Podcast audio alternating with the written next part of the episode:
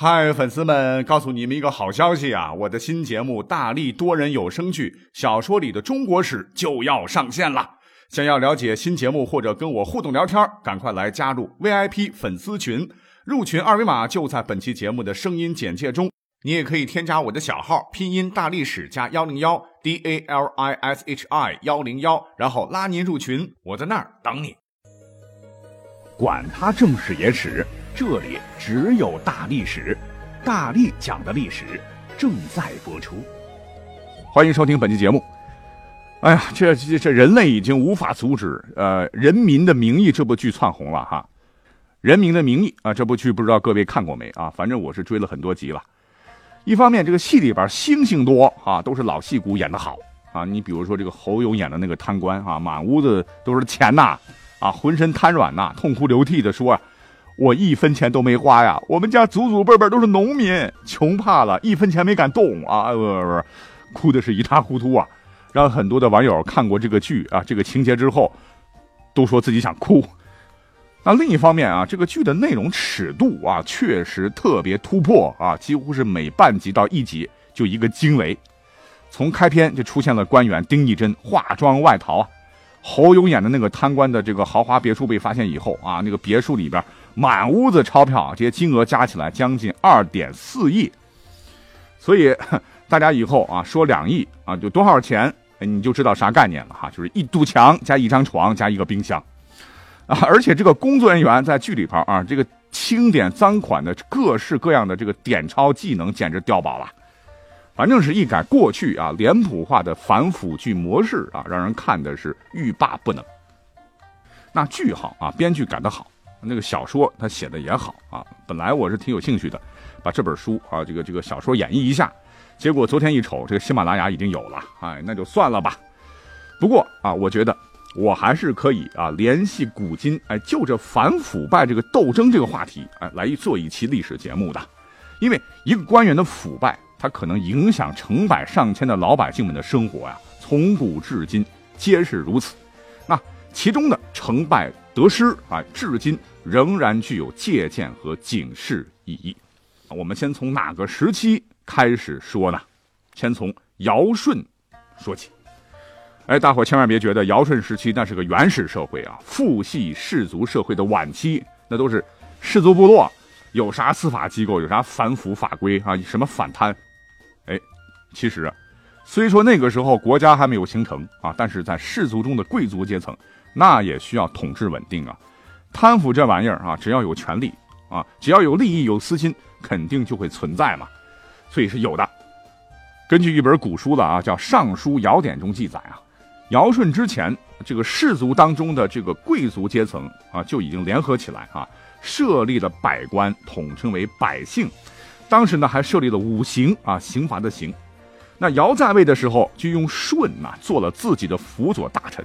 这个舜呢，就修订并放宽了五行，用流放来代替其中的死刑，同时在五行中确立了官刑，啊，就是对官员有了专门的约束，谁胆敢违反官刑，就要受到处罚。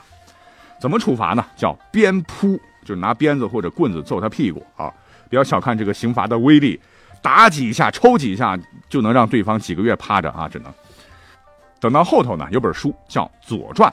这里头呢，就记载了一个尧帝时期的反贪案例，哎，这些都足以说明那个时期的官方啊，可能已经有一点反贪的意思了。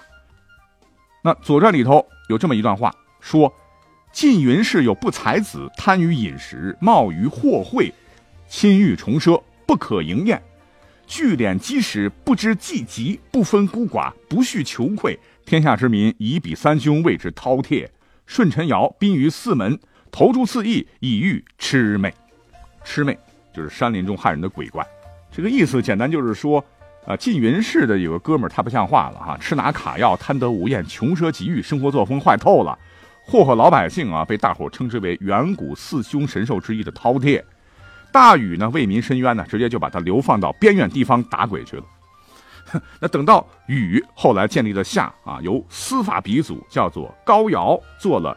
禹刑，大禹的禹，刑罚的刑啊，也叫夏刑。这里边就有了更具体的惩贪条例。那到了春秋的时候呢，晋国有个人叫做杨蛇父啊，注意这个杨蛇，现在读音是羊舌啊，就是羊的舌头那两个字，在古代呢读作齐昂。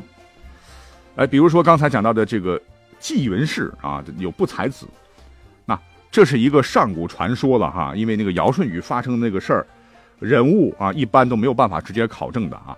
那么这个有名有姓的家伙啊，因为他在历史上具备了贪权、贪财、贪色、奸佞、霸道、知法犯法等等等吧，一切贪官们所具有的一切特征啊，所以被称作贪官始祖。哎，那我们就按照。羊舌啊，现在的读音来读这两个字吧啊，羊舌父父就是鲫鱼吃的那个鱼啊，字叔虞是出身名门呐，是晋文公时期驰骋沙场的一代名将，叫做羊舌斗克的后代，官恩代啊，长得是伟岸英俊啊，有勇有谋啊。可惜的是呢，打小生活优渥呀，就是沾染了不少当时贵族阶级他骄横的这个习气，再加上啊，他是庶出啊，悲剧了。因为再优秀，那也是小老婆的孩子啊，家里边不受待见啊，老被老爹的正房一家打压，所以精神上非常压抑，在性格上就出了大问题，就养成了他后来待人接物凶狠贪婪的性格。我们都知道啊，性格决定命运呐，所以自从这个杨蛇父他长大以后呢，是依附了当时晋国掌握军权的权臣叫范宣子，成了他的亲信，拥有了权力，这哥们儿就疯狂了。那杨蛇父的这个疯狂和贪婪呢，主要从历史上看有三个方面啊，一个就是大发朱子国战争财。这个战争呢是在晋平公六年，也就是公元前五百五十二年打响的。当时晋国是诸侯的老大嘛，所以就在濮阳啊举行了一场大型会盟。因为晋国肌肉发达，谁敢不去啊？当时的齐国、鲁国等十三个大小诸侯国啊，就派兵参加了会盟。万万没想到啊啊，在齐鲁两国之间有一个很小的国家，叫做朱子国，也不知怎么了哈，脑袋进水了，反正是傻了吧唧的，觉得能捞好处啊，就趁着鲁国大队人马参加会盟，国内空虚啊，突然袭击了当时的鲁国，这下可捅了马蜂窝了啊！你当这个盟主晋国是吃素的，范宣子马上就派杨蛇父啊领兵进攻朱子国。这哥们儿打仗还行啊，骁勇善战，而且又凶狠善杀呀！凡晋军所过之地，皆血流成河，城乡被洗劫一空。这个朱子国很快就被干翻了。可是这个杨蛇父贪财啊啊，就把朱子国掠夺来的金银财宝啊，绝大部分秘密的自个儿咪洗掉了啊，还偷偷的车拉马载啊运回了晋国，发了一笔横财。啊，另外一个事儿，那说起来也挺歹毒的。就是在公元前五百二十九年七月，韩宣子让杨蛇父当上了掌管军权的代理司马，是率领三十万大军到东方的邹国的南面去训练。那你训练就训练呗，哎，这小子找到了来钱的门路啊！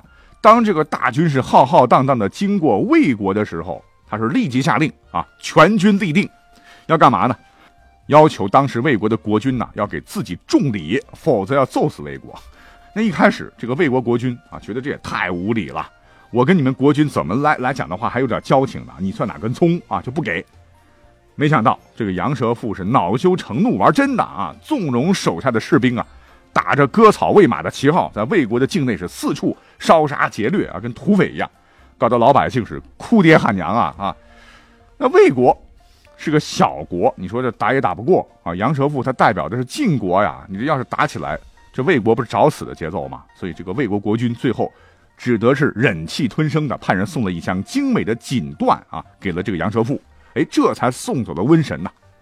这个杨蛇父是带领军队离开魏国了，继续东进，结果是故技重施啊，骚扰索贿各诸侯国，什么郑国、齐国、莒国等十几个国家，可都遭了殃啊。杨哲富啊，是金银财宝搜刮无数，满载而归，当然大部分自个儿贪了。可是他别忘了哈，有句话叫做“多行不义必自毙”啊。等到杨国富啊回国以后呢，是吹嘘自己的功劳，献媚请赏啊，轻而易举的啊窃取了晋国当时掌管刑狱诉讼的大权，当上了代理司寇，也就是代理大法官。但是呢，贪婪的本性不但没有收敛，反而是变本加厉啊，加速了他的灭亡。怎么回事呢？这个杨蛇父啊，不仅贪财，而且贪恋美色啊。上台以后呢，韩宣子就把一桩诉讼多年但是没有得到解决的这样一个案件啊，交给他啊，由他来处理。这个案子的主角那可不是老百姓啊，是晋国当时两个很有地位的人物，一个叫做邢侯，一个叫做雍子。嗯，他们俩是为了划分田产的边界发生的冲突。那这个雍子是抢先获得了这个案件呢，是由杨蛇父来接手来审判的。所以为了打赢官司吧，就主动把自己啊美貌如花的女儿就给了杨蛇父。啊，你看都是一家人了哈，岳父的事儿那就是我的事儿。那还调查个屁呢！哈，直接就宣判雍子无罪，邢侯有罪，强行把人家邢侯的田产划到了雍子的田产范围内，这直接导致邢侯啊气愤不已啊！这苍天无眼呐！我也是个响当当的贵族，也不是好欺负的。然后一怒之下呢，就拔剑杀了杨蛇父啊，后边又把雍子杀了。那这个事儿可就闹大了啊，一时成为晋国最大的新闻啊！大家伙是奔走相告啊。都说这个杨蛇父身为法官，知法犯法，任意践踏法律啊，身首异处，那是罪有应得。那这边韩宣子一瞅，哎呀，没办法了啊！群众的眼睛是雪亮的，就把杨蛇父的哥哥啊，当时的这个晋国大夫叫做杨蛇溪叫来啊，问这事儿咋办？只要不处理好这个事儿啊，那那那老百姓要造成这个群体性事件，那可就不好办了。这个杨蛇溪就说啊，他们三个都应该定为死罪。啊，尤其是我这个坏弟弟，应原用下刑。哎，就是前头说到的司法鼻祖啊，叫做高尧做的禹刑，也叫夏刑。所谓贪以败官为末，就是末之的末。我这个弟弟啊，应该被论末刑，就是杀掉，然后弃尸于世。啊，当然这时候他弟弟已经死了，但是呢，罪责难逃，必须照章严惩。这韩宣子就接受了。他哥哥的主张啊，就杀了这个邢侯，同时把杨蛇父的尸体拉到繁华的大街上示众，借以警示世人。从此呢，这个杨蛇父的名字就被定到了贪官污吏的耻辱柱上。等到这个封建社会啊，经济社会发展了，虽然说规章制度历朝历代严刑酷法是越来越严，相关的反贪机构也是越设越多，但是有句话说得好啊。权力导致腐败，绝对权力导致绝对腐败。那贪官污吏们，那历史上是前赴后继，就像是韭菜一样，割了一茬又一茬。反腐败斗争从来就没有止息过。那下面我们就举几个朝代的这个铁腕皇帝的反腐经验啊，来完成本期节目的最后一部分。你比如说历史上的隋文帝杨坚，那个是个好皇帝啊，当政期间百姓富庶，国家安定。那这样的局面跟隋文帝本人铁面肃贪的一些措施是密不可分的。根据《隋书》中记载，杨坚呢曾让亲信密查百官，一旦发现这个官员有贪污腐败的这个行为，便严惩不贷。哎，他甚至啊还创造了一次性罢免河北五十二州贪官污吏两百人的记录啊！当时直接导致河北官场一时间无人可用。那。值得一提的是啊，他老人家还是现在我们经常说的哈钓鱼执法的先驱啊。怎么来讲呢？那为了抓出狡猾狡猾的贪官啊，他会让亲信然后扮作受贿的人，将金银财宝啊、绫罗绸缎呐给某些官员送去。如果这个大臣敢收，妥了，立马以贪污处置啊。情节严重的，那隋文帝还会在朝堂上啊，当着满朝文武的面把贪官斩首以儆效尤。后头啊，唐太宗李世民，那他主政期间的这个贞观之治呢，也被誉为中国历史上唯一没有贪污的王朝啊，这也跟他的强力反贪有关系。但是唐太宗李世民对贪官基本上是不杀，而是本着所谓的贪官就是一禽兽耳，杀之何益啊这样的一个理念来记起道德的大旗啊，让贪官内心是真正觉得羞愧，是禽兽不如啊，自发的这个忏悔。用这种比较软的方式来惩治贪官，哎，举个例子，在贞观六年，就是公元六百三十二年，当时的右卫将军叫陈万福啊，从陕西九成宫去京城长安，一路上是大摆官威啊，在途经某驿站的时候呢，还把政府招待所的数担麦麸子拿走了，啊，你说说你堂堂一位朝廷命官，怎么对区区几担麦麸子都放不过呢？这原因就是因为平时啊吃拿卡要惯了，就是想占点小便宜啊，觉得没事儿。结果这个消息很快就传遍了当时的京城啊，尽管事儿很小，但是影响极其恶劣。唐太宗知道以后非常生气，就立即召见了陈万福。但谁知道啊，当着陈万福的面，这个太宗非但不处罚，反而是赏赐了陈万福很多很多的这个麦麸子。但是你陈万福，你不能找人，不能找车，你必须当众从我这儿一步一步的把这些麦麸子背回家。我的天，这小山一样实打实的袋子装着麦麸子，直接就让陈万福崩溃了。而且面对满朝的文武啊，是羞愧满面，悔恨不迭。但没办法呀，君子无戏言啊，只能是一袋一个来回的哈，把所有的这个赏赐 是背回了家啊，最后累得半条命都没了。告诉各位啊，这不是民间故事啊，这是唐代史官吴京在《贞观政要》里写的哈。原文是：太宗赐其夫，令自付出以耻之啊。别看这样的惩罚似乎很温柔啊，实际上。那比刀子割肉的惩罚还要严厉啊！真的是唐太宗啊，不服不行。等到明太祖朱元璋的时候，我的天啊，他是重点反腐，杀人如麻呀！那个时期简直是贪官的地狱。因为穷孩子出身，恨死贪官的朱元璋哈，开国之初啊，就对贪污杀头的起刑点非常非常低呀，是未惜民命。犯官吏贪赃满六十两者，一律处死，绝不宽待。也就是六十两白银砍啊，绝不姑息。那如果按照购买力来折算的话，相当于这个六十两，相当于现在的一千两百元人民币啊，可见是非常非常严苛了。结果导致当时官场的大瘫痪，因为官要么被杀了啊，要么就入狱了，就没人来当官了。没过几年呢，这个朱元璋就觉得还不够哈，又总结了他多年的反腐经验和成果。耗时整整两年啊，编撰了一部整肃贪污的纲领性法律文件，叫《大告》，是阐述了他对贪官的态度、办案方法和处置手段等内容。